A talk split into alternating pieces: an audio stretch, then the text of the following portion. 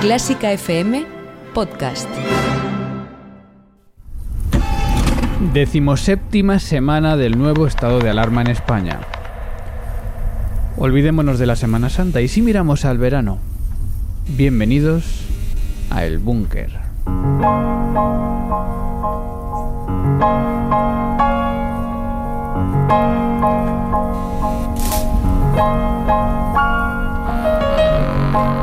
Un lunes más, aquí estamos en el lugar radiofónico donde nos confinamos cada semana mientras dure el estado de alarma nacional.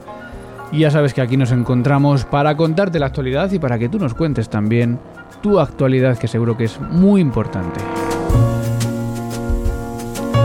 Para ti, para nosotros y para que entre todos entendamos este mundo en el que estamos viviendo y esta etapa que nunca pensábamos que íbamos a vivir. Y desde el búnker, en lo más profundo de Clásica FM, te saluda Mario Mora, arroba Piano Mora. Y ya sabes que aquí hablamos de música clásica y enseguida vamos a comentar, hoy solo tú y yo, estamos aquí solos en el búnker, pues la última hora de las noticias de la música clásica. Así que ya sabes que puedes ir dejándonos tus comentarios en las redes sociales, en Twitter, en Facebook, o en Instagram buscándonos como Clásica FM Radio. También en ese chat de Mix LR donde tenemos la emisión 24 horas de Clásica FM y por supuesto tus notas de voz al 722-254-197.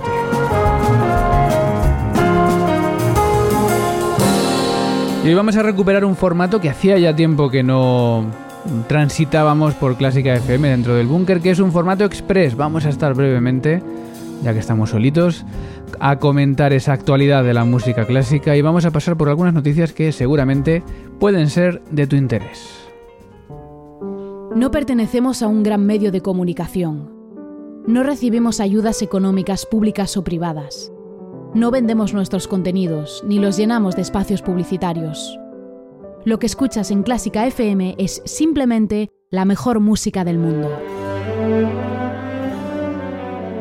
Un equipo de músicos profesionales te contamos cada día con un nuevo podcast y las 24 horas en nuestra emisión online las mejores obras musicales de la historia. Y lo hacemos solo con tu ayuda. Hazte mecenas y apóyanos con 5 euros mensuales para que podamos seguir llevando la mejor música clásica cada vez más lejos. Toda la información en clásicafmradio.es. La mejor música del mundo gracias a ti.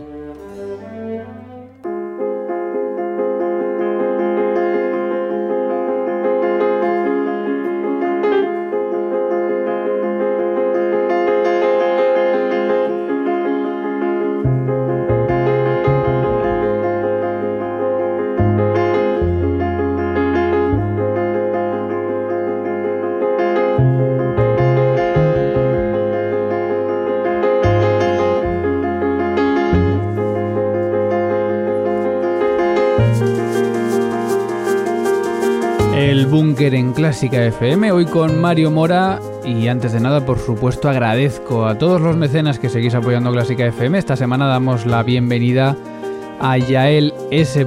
que se ha unido a esta familia de mecenas y como siempre ya sabes que te recibimos con los brazos abiertos. Por cierto, estamos enviando ya esos regalos que prometimos con la mascarilla, con el marcapáginas de creadoras de la historia. Así que esperamos pronto a todos los mecenas con esas fotos en redes sociales con la mascarilla exclusiva de Clásica FM. Bueno, noticias de la música clásica. Quizá la noticia más importante debería ser que este fin de semana hemos tenido en España al pianista Daniel Trifonov, que ha estado con la Orquesta Nacional de España, dirigida por David Afkam, con ese concierto número uno de Beethoven. Y digo que debería ser la noticia del fin de semana porque mm, esto es una valoración personal, pero creo que estamos ante el mejor pianista actual eh, de, por lo menos de los que están ahora mismo en, activo, ¿no? Así que bueno, ha estado en Madrid. Ya sé que este título es mucho decir, que quizás ser el mejor en algo pues no es así de fácil, menos en la música, que no es, digamos que no tenemos esas competiciones como están en el deporte, ¿no? Pero Danil Trifonov, si no lo conoces, Danil con dosis Trifonov, como suena con V al final, te aconsejo que busques sus vídeos porque es un chaval joven y yo creo que nunca defrauda y desde luego ha dejado un sabor de boca buenísimo este fin de semana en España con la Orquesta Nacional. Pero no, no ha sido lo más comentado, quizá lo más lo que más ha incendiado las redes sociales o las vías de comunicación entre todos los músicos o entre todo el mundo educativo y musical ha sido un artículo del Correo de Andalucía que si estás en, ese, en esa onda pues seguramente hayas visto, es posible que hayas leído un artículo de José Carlos Carmona que se titula ¿Por qué es importante que los estudios superiores de música se cursen en la universidad? Un título interesante, un título bien elegido desde luego para hablar del marco de las enseñanzas artísticas superiores yo no sé si este tema te interesa mucho, porque yo sabemos que a veces los que estáis aquí en Clásica FM escuchando el Búnker u otros programas, pues sois más melómanos que, otra cosa. Pero bueno, yo creo que quizá eh, también te puede interesar saber cómo funciona el mundo educativo que lanza a los grandes músicos de nuestro país.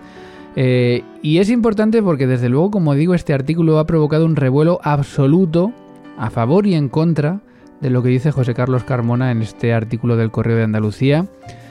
Eh, quizá te interese saber, por ejemplo, que las enseñanzas artísticas superiores pues son las enseñanzas, digamos, que otorgan el título de grado, en este caso, antes de licenciatura, a todo el que la estudia, es decir, es lo que sería la Universidad de la Música, pero efectivamente, como ya plantea José Carlos en este título, pues no están dentro de la universidad.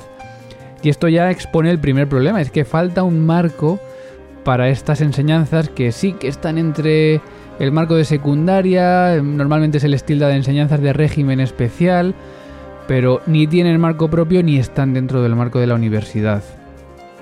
A priori, ¿por qué vamos a estar en contra de este artículo? ¿no? ¿Por qué va a haber gente en contra de que se exponga este problema y de que se esté a favor de que estas enseñanzas artísticas superiores estén dentro de la universidad? Bueno, pues digamos que el enfoque de este artículo quizá eh, principalmente es que la culpa de no estar en la universidad es de los profesores, es de que los que estamos dentro enseñando que, según expone aquí Carmona, pues eh, no hemos querido nunca estar dentro de la universidad y además pues se encarga de maldecirnos por no querer entrar por intereses propios. Vamos a ver, yo creo que es un artículo que, en esa parte positiva está muy bien que abra debate que agite a la opinión pública, porque también es importante, ¿no? Pues eh, crear ese espíritu crítico, exponer problemas como este, ¿no? Que es un problema sin duda dentro de la enseñanza, pero eh, quizá lo más criticado del artículo es que hay mucho odio, hay muchas inexactitudes, hay muchas generalizaciones, porque no, todos los profesores no piensan igual, no hacen lo mismo, no dicen lo mismo. Esto es un problema de muy atrás, de un momento concreto seguramente, y de una decisión de muy poquitas personas, como te puedes imaginar, de asesores de un gobierno concreto. Pero por supuesto que hay profesores como él mismo, como José Carlos Carmona, que se han manifestado por entrar en la universidad. Pero no, no se puede comparar tampoco España con otros países, porque es distinto. La Universidad de Inglaterra, la Universidad de Alemania no tienen nada que ver con digamos, los marcos de la Universidad Española. Ni se puede generalizar, ni se puede tampoco odiar, lo de maldecir todo el rato. Supongo que, bueno, es un poco la tónica del artículo, pero hay que tener en cuenta que nos estamos dirigiendo a un sector que está trabajando mucho.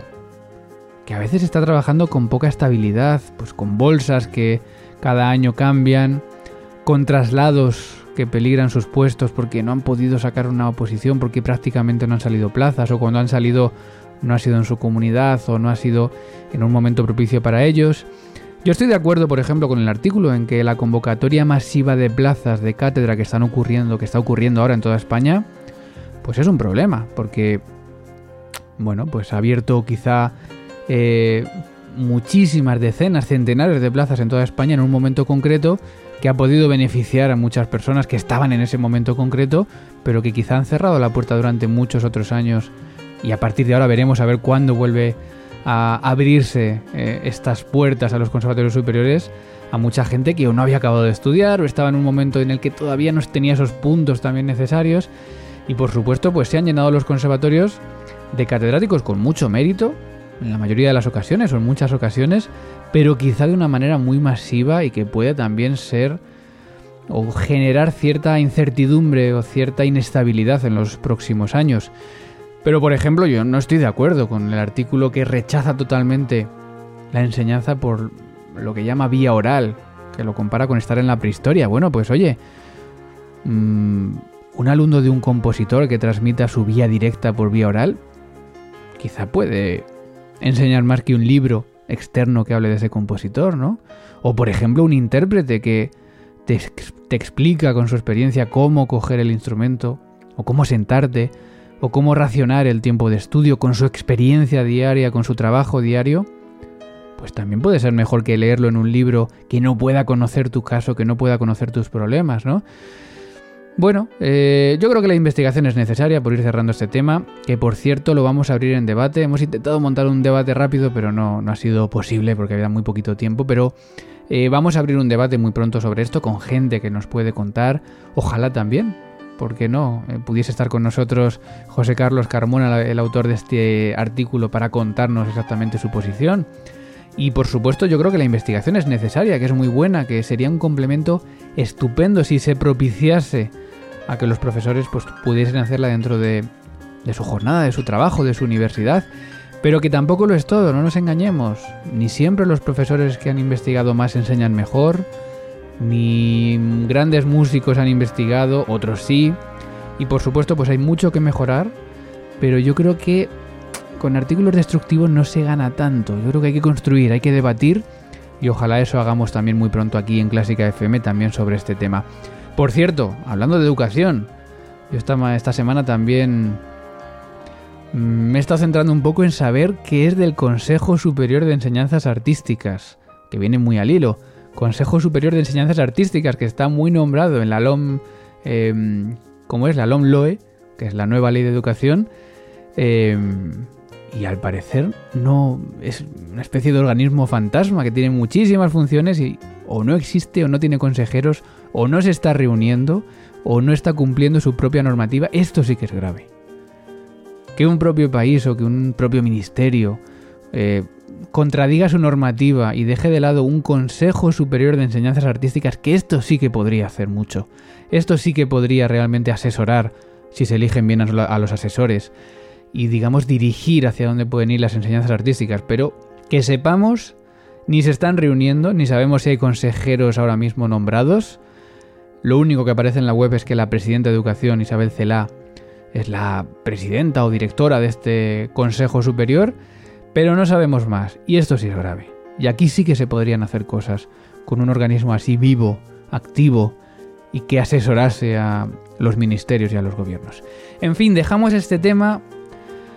Disculpa si quizá no es de tu interés o de si he estado demasiado intenso, pero creo que es un tema que es importante para el futuro de la música en nuestro país y si se hacen las cosas bien, desde luego podemos tener grandes músicos en nuestro, en nuestro país, pero de aquí parten las cosas, de los conservatorios, de los centros de enseñanza. Bueno, siguen también los problemas, por supuesto, de la pandemia, de, de todo lo que está ocurriendo ahora mismo con el mundo de la música y de los espectáculos. Y, por ejemplo, el último en sustituir a un músico extranjero, Steven Osborne, pianista Steven Osborne, que estaba programado con la Sinfónica de Galicia, pues ha sido Javier Perianes, producto nacional. Claro, si de primera se hubiese programado a Javier Perianes, que sabemos que puede viajar dentro de España, pues habría sido más fácil y no pasaría lo que está pasando en toda España todas las semanas, que es sustituciones de músicos extranjeros programados, a pesar de lo que sabemos que tenemos encima, por músicos más cercanos. O, por ejemplo, por cierto, hablaba antes de Daniel Trifonov, él ha sido una sustitución de Michuko Uchida, claro, pianista japonesa. Pues bueno, no ha sido un músico español, pero bueno, ha sido un músico más cercano y que ha podido quizá, por lo que sea, por tener una gira cercana, porque él vive en Estados Unidos, por lo que sea, ha podido venir por España. Pero como siempre venimos reivindicando, una programación de artistas nacionales ahora mismo quizá habría sido más apropiado. Seguramente hayas visto también imágenes de este sábado por la noche, de esos disturbios en Barcelona que han provocado también destrozos en el Palau de la Música. Imágenes lamentables que han dejado unos daños que todavía no han podido ser evaluados, que han roto ventanas, sobre todo han roto vidrieras modernistas de un valor, pues te puedes imaginar, ¿no? Y que de hecho pilló dentro a unas 300 personas que se tuvieron que resguardar, que salían de un concierto del ciclo Sinfónicos del Palau y que tuvieron que quedarse dentro porque, bueno, tuvieron que esperar a que pasase esta tormenta de piedras eh, y de altercados para poder salir. Y un último, un último apunte, y es una noticia que nos podíamos esperar, y es la pérdida de más de 7,5 millones de euros por parte de INAEM provocados por la pandemia.